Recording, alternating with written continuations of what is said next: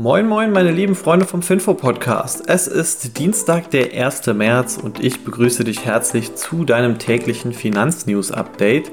Ich bin Benjamin, dein Podcast-Host und das alles hier wird dir präsentiert von Scalable Capital, einem coolen und modernen Neo-Broker aus Deutschland, wo du für nur 99 Cent Aktien handeln kannst. So, und damit steigen wir jetzt mal schnell in die Themen ein. Der erste Themenblock, wen wundert es, ist ein dicker, fetter Russland-Block. Dann kommen wir zu BP, was irgendwie auch was wieder mit Russland zu tun hat, Viatris und zu guter Letzt Teladoc. So, kommen wir mal zu Russland und da kann man quasi jede Stunde, jede Minute schon wieder was Neues berichten, was sich wieder geändert hat. Gestern, also am Montag, war die Lage ja noch so, dass zum Beispiel die SWIFT-Payments ausgesetzt werden für einige russische Banken, dass es insgesamt zu vielen Sanktionen kommen soll und dass Russland aber gleichzeitig auch gedroht hat damit, dass sie vielleicht die Atomwaffen auspacken werden. Jetzt ist es so, jetzt werden halt die Sanktionen insgesamt nochmal verschärft, beziehungsweise es gibt auch ein paar Reaktionen von Russland drauf. Zuallererst, der Handel mit russischen Aktien wurde in Europa ausgesetzt, auch die deutsche Börse hat den Handel ausgesetzt. Im Prinzip sind russische Aktien jetzt äh, nicht mehr handelbar und damit wurde man enteignet. Das leider kam das etwas spät, was ich jetzt gesagt hatte am Montag, dass man da einfach nicht mehr investieren soll oder nicht kaufen soll, gerade wenn man schon investiert war. Mich hatten aber ein paar Leute persönlich gefragt und da hatte ich auch dringend gesagt, schon Donnerstag, Freitag, lieber weg mit den russischen Aktien. Also jetzt natürlich, es kann sich renditemäßig immer alles drehen und so, aber man möchte da ja auch nicht drin stecken. Ähm, man weiß ja nie, was jetzt noch passiert in den nächsten Jahren, Monaten oder so weiter. Und das ist jetzt einfach nur noch Spekulationsgebiet. Dazu muss man auch sagen, es hat auch etwas, finde ich, mit Menschlichkeit zu tun, ob man da jetzt noch investiert sein möchte, neben ähm, einem Investor quasi wie Putin. So, das dazu. Dann gab es ja die Sache mit den SWIFT-Payments und das Problem ist, das hat Russland tatsächlich sehr hart getroffen. Ähm, also viele Leute, viele Privatpersonen in Russland sind direkt zur Bank gerannt und haben versucht, ihr Geld abzuheben. Das wird jetzt an den Bankautomaten auch ordentlich limitiert. Man kann so gut wie gar kein Geld mehr abheben in Russland, einfach weil die Bankautomaten auch nicht mehr aufgefüllt sind. Und äh, ja, es wird wahrscheinlich jetzt in Russland zu einer fetten Wirtschaftskrise führen. Die russische Zentralbank hat auch direkt reagiert und hat den Leitzins mal eben verdoppelt von 10,5% auf 20%. Mal schauen, ob das reichen wird. Ähm, auch international, also zum Beispiel das äh, Währungspaar Dollar und Rubel, da ist der Rubel extrem gefallen, immer schwächer geworden. Ich denke mal, das wird sich aber auch nicht ändern. Ähm, es könnte sein, dass Russland hier jetzt auch nochmal in eine richtig fette Hyperinflation reinstürzt. Wer weiß, was da noch alles sich so tun wird. Auch ist es so, dass MSCI, also die haben ja theoretisch noch Zugang zu russischen Aktien in ihren Indizes und sowas. Und man könnte theoretisch über den ETF da noch investieren, aber selbst MSCI überlegt sich, russische Aktien einfach aus den ETFs auszuschließen, weil die sind davon nicht überzeugt, weil ja, also das ist einfach ähm, für die eine ethische Frage. Und dann sagen sie, lieber schließen wir Russland aus, als dass man da eben noch investieren kann. So, und jetzt diese Wirtschaftssanktionen, die haben natürlich auch ein bisschen auf der Rohstoffseite dazu geführt, dass die Preise von Aluminium, von Nickel und von Palladium, also wichtigen Exportrohstoffen aus Russland, explodiert sind. Äh, grundsätzlich auch Öl und Gas sind natürlich auch viel teurer geworden. Äh, gerade Gas ist unnormal teuer geworden. Da hatten wir bei Finfo schon einige Wochen immer drüber gesprochen, dass Gasinvestoren quasi sehr glücklich sein konnten, was sich in den letzten Monaten so getan hat. Also wenn man 2021 quasi in Gas investiert hätte, hätte man äh, sein Geld vermehrfacht. Jetzt ist es halt so, dass es auch noch einige Metalle erwischt und äh, eben gerade die Metalle, die vor allem aus Russland kommen. Außerdem, und das fand ich sehr stark, die Schweiz hat jetzt auch noch angekündigt, sie friert die Vermögen ein für, äh, für Russen quasi. Also jetzt natürlich nicht für jeden Russen, sondern besonders die, die jetzt irgendwie so Oligarchen sind, die Milliardäre sind. Da gibt es ja einige, die auch gerne mal irgendwie in der Schweiz Urlaub machen oder sich da niederlassen. Äh, die haben sogar teilweise ein Einreiseverbot. Die Schweiz ist da wirklich sehr hart gewesen und die möchte sich auch diesem SWIFT-Payment-Verbot da mit anschließen. Obwohl sie letzte Woche noch gesagt hat, sie will sich lieber neutral halten. Jetzt zeigt die Schweiz eher Einigkeit mit der EU, zeigt, dass sie auch nicht ganz neutral sein will und ähm, finde ich ein sehr starkes Zeichen von der Schweiz. Natürlich ich hab, mich hat jemand darauf angesprochen, dass hier ist kein Polit-Podcast. ich möchte auch gar nicht, dass du hier meine Meinung übernimmst oder so. Aber aus meiner Sicht finde ich, ist es zumindest mal schon eine klare Kante von der Schweiz, wenn sie sagt, hey, wir stellen uns lieber auf die Seite der Ukraine und zeigen das auch, indem wir reagieren, statt einfach nur darüber zu reden. Und das finde ich zumindest mal von der Schweiz sehr löblich. Und tatsächlich, gerade dieses Vermögen einfrieren ist sogar der härtere Schritt, als die EU den gewählt hat. Also die Schweiz reagiert noch viel härter als die EU und ähm, das kann man auf jeden Fall, muss man einfach mal loben. Also muss man echt mal sagen, coole Sache von der Schweiz. Ja, Russland wird das aber auch nicht auf die leichte Schulter nehmen. Die haben bereits Gegensanktionen angedroht. Ich denke mal, das wird sich vor allem irgendwie auf den Rohstoffbereich ausüben. Also, dass halt die ganzen Exporte, Alu, Nickel, Palladium, Öl, Gas, dass das alles eingestellt wird oder auf ein Minimum reduziert. Mal schauen, was da alles passieren wird. Ich denke aber, Russland kann einfach, also es ist halt einer gegen sehr viele und Russland kann da quasi nicht reagieren, ähm, nicht in dem Maße, dass sie uns jetzt enorm schaden könnten. Man muss sagen, die wirtschaftlichen Sanktionen, die zeigen schon eine sehr verheerende Wirkung und das innerhalb von ein paar Tagen. Es kann eben wirklich sein, dass Russland in zwei, drei Jahren komplett am Boden ist und quasi wie so ein, ja, wieder zu einem Entwicklungsland zurückfällt, obwohl sie aktuell schon ein Schwellenland sind. Das wird sich alles zeigen. Ähm, deshalb wirklich, es ist ja jetzt eigentlich nicht mehr möglich, aber ich würde auch, wenn es möglich wäre, einfach nicht mehr in Russland-Aktien investieren.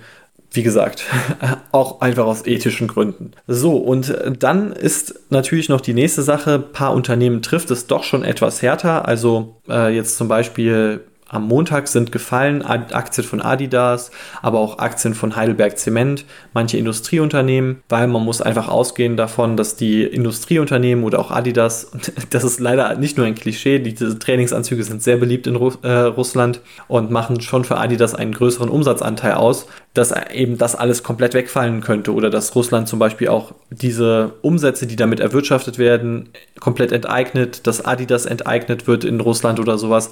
Das alles kann passieren. Aber die meisten Unternehmen haben glücklicherweise nur so unter 5% der Umsätze in, äh, in Russland. Also da muss man sich gar nicht mal so viele Gedanken machen. Ich habe mir auch zum Beispiel mal angeguckt, weil jemand gefragt hatte, wie das denn aussieht bei Versicherungen, also bei der Allianz, bei Hannover Rück, wie das denn bei denen aussieht mit ihren Anleihen. Und zum Beispiel die Allianz hat unter 7% ihrer Anleihen in äh, Triple B und Russland war Triple B bis letzte Woche. Also das bedeutet, äh, unter 7% theoretisch maximal in Russland und das bedeutet also, die Allianz ist auch auf der Anleihenseite sehr gut aufgestellt, hat da nicht zu viel Russland-Exposure. Hannover Rück war etwas aggressiver bei Triple B, aber auch die sollten da eigentlich fein raus sein. Man muss aber auch sagen, einfach Russland ist kein so großes Land und äh, da gibt es andere Länder mit Triple B, die, ähm, ja, die eher als Anleiheninvestment gewählt wurden.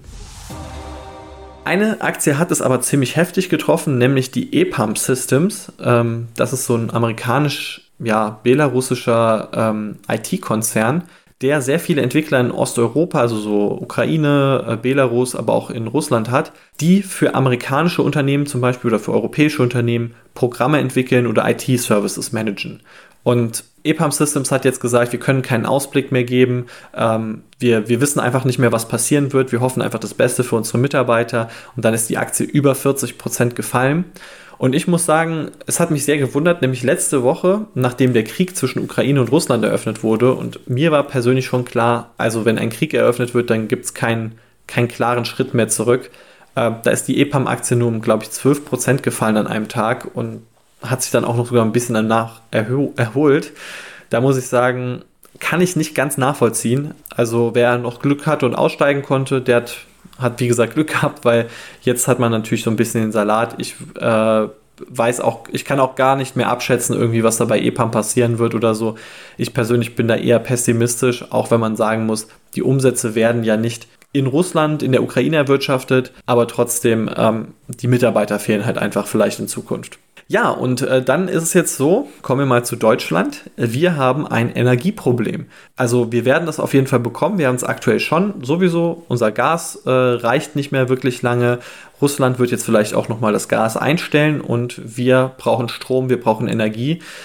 Und wer käme da in Frage? Äh, die Atomkraft wieder mal. Und Wen gibt es da? RWE, E.ON und ENBW. Die betreiben aktuell Atomkraftwerke, die sollen aber dieses Jahr noch auslaufen. Und da hat man jetzt Gespräche geführt. E.ON und ENBW haben auch gesagt, sie wären bereit, tatsächlich ihre Atomkraftwerke nochmal über 2022 hinaus zu verlängern. RWE wäre dazu nicht bereit.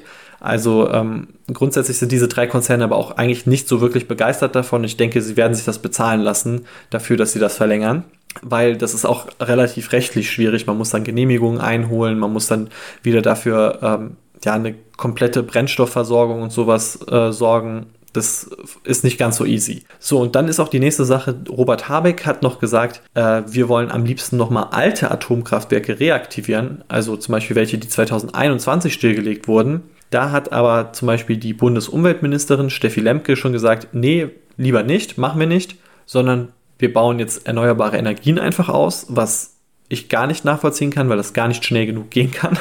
Aber vielleicht nur meine Laienmeinung. Und andererseits haben aber auch die Energiekonzerne eigentlich eher eine Absage dazu erteilt und haben gesagt, darauf haben sie auch nicht mehr wirklich Lust. Ähm, es ist einfach zu kompliziert, wieder was zu reaktivieren und dann vielleicht für nur ein paar Jahre zu betreiben. Äh, Atomkraft ist für diese Konzerne auch nicht so rentabel gewesen und man hat eben Angst, dass man vielleicht in Zukunft wieder irgendwie auf irgendeine Weise dann bestraft wird dafür, dass man Atomkraft betreibt. Deswegen sind die Konzerne da eher vorsichtig. Gewinner waren gestern dafür aber erneuerbare Energienaktien, also zum Beispiel Siemens Gamesa, Vestas oder auch ähm, Nordex und Encarvis, die sind alle jeweils über 10% im Plus gewesen. Die Tesla-Aktie war auch 7% im Plus. Also man merkt, alles, was mit erneuerbaren Energien zu tun hat, das ist jetzt aktuell am Laufen. Ähm, einfach weil wir ja auf einen neuen Energiebetrieb umstellen müssen und zwar gezwungen werden dazu. Vielleicht ist das auch so für Deutschland irgendwie der Treiber halt rein in, in diese Klimafreundlichkeit. Wer weiß das schon.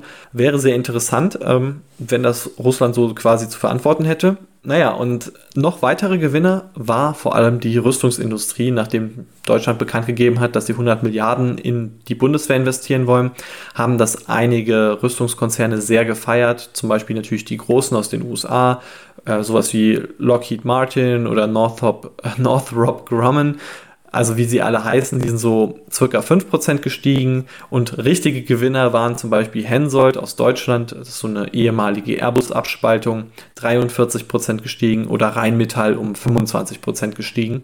Also da ging es schon ordentlich ab gestern bei den Rüstungs- und Energiekonzernen.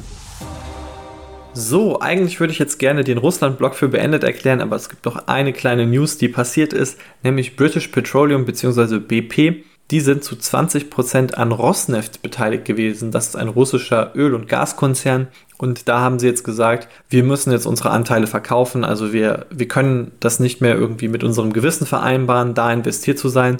Und tatsächlich bedeutet das einen Verlust von 25 Milliarden US-Dollar. Und das ist ziemlich krass, weil nämlich BP, wer sich vielleicht noch daran erinnert, die hatten mal das Problem, dass sie im Golf von Mexiko eine Bohrplattform hatten, wo es da ein, ja, einen riesigen Skandal gab. Das war irgendwie äh, sehr viel Erdöl, das dann in den Golf von Mexiko ausgelaufen ist und alles überschwemmt hat. Und das hat sie alles 19 Milliarden US-Dollar damals gekostet. Also sprich diese Rosneft-Krise, das ist tatsächlich seit Deepwater Horizon das größte Problem, das BP hatte, beziehungsweise in der Unternehmensgeschichte sogar das größte Problem jemals. Und die Aktie hat das mit minus 7% getroffen. So, dann komme ich zu der Viatris-Aktie. Die ist gestern um 23% gefallen. Und für alle, die Viatris noch nicht kennen, das ist ein Generika-Hersteller, der von Pfizer abgespalten wurde und gleichzeitig aber auch mit dem indischen Generika-Hersteller Mylan fusioniert wurde. Also da sind zwei Pharmaunternehmen fusioniert worden und dann ist dann halt Viatris rausgekommen. Und die hatten jetzt Quartalszahlen bekannt gegeben. Der Umsatz ist um 21% gestiegen. Leider gab es einen Verlust, obwohl ein Gewinn erwartet wurde. Und man muss jetzt sagen, einfach die, der Ausblick vom Management für das nächste Quartal, für das nächste Jahr, der war nicht so gut. Gleichzeitig hat sich Viatris auch irgendwie aus irgendeinem Grund dafür entschieden, seine beste Sparte zu verkaufen, also die sogenannte Biosimilars-Sparte, wo man Generika auf ähm, Biopharmazeutika produziert. Also das ist so besonders so interessant, weil erstens, es gibt noch nicht so viele Biosimilars auf dem Markt. Und zweitens, Biosimilars haben auch so einen kleinen Technologieschutz. Also wenn man einmal eines gefunden hat, dann ist man relativ gut vor anderen Wettbewerbern geschützt, anders als zum Beispiel im Generikamarkt, wo jeder einfach weiß, wie man das produzieren kann und ja, das, also Generika sind nicht sehr gut geschützt, deswegen fallen da die Margen sehr stark. Bei Biosimilars könnte es etwas anders aussehen. Und jetzt die beste Sparte zu verkaufen, das hat irgendwie für die Investoren keinen Sinn ergeben und dann ist die Aktie einfach um 23% gefallen. So, aber ich möchte noch einmal abschließen mit einer guten News und die hat Teladoc bereit. Die Aktie ist gestern um 8% gestiegen, denn Teladoc hat jetzt verkündet, sie kriegen eine Alexa-Integration. Also das bedeutet, wenn man sagt, Alexa, ich will zum Doktor, dann schaltet sich Alexa ein und man wird dann irgendwie mit dem Teladoc Callcenter verbunden. Das Coole ist, wenn man in den USA krankenversichert ist, dann ist das auch komplett kostenlos. Also das ist ja sowas in den USA nicht selbstverständlich. Wenn man nicht versichert ist, dann kostet das 75 US-Dollar. Und ja, mit dem Teladoc Callcenter wird man dann verbunden und die können dann einem weiterhelfen. Also die checken dann quasi die Symptome übers Telefon, beziehungsweise in Zukunft soll das auch über die ganzen Videogeräte von äh, Amazon Alexa möglich werden. Und das finde ich eigentlich ziemlich cool, weil genau so eine Technologie ist es ja eigentlich, was die Leute zu Hause haben in der Regel, womit man dann eben mit, mit so einem Callcenter sprechen kann. Und das macht dann für mich auch so ein bisschen die Zukunft aus. Und was natürlich auch sehr spannend wäre, wenn man dann irgendwie die Apple Watch oder irgendwie so ein anderes äh, Smart Gadget damit verbinden kann, dass man dann vielleicht auch noch ein paar Daten auslesen kann.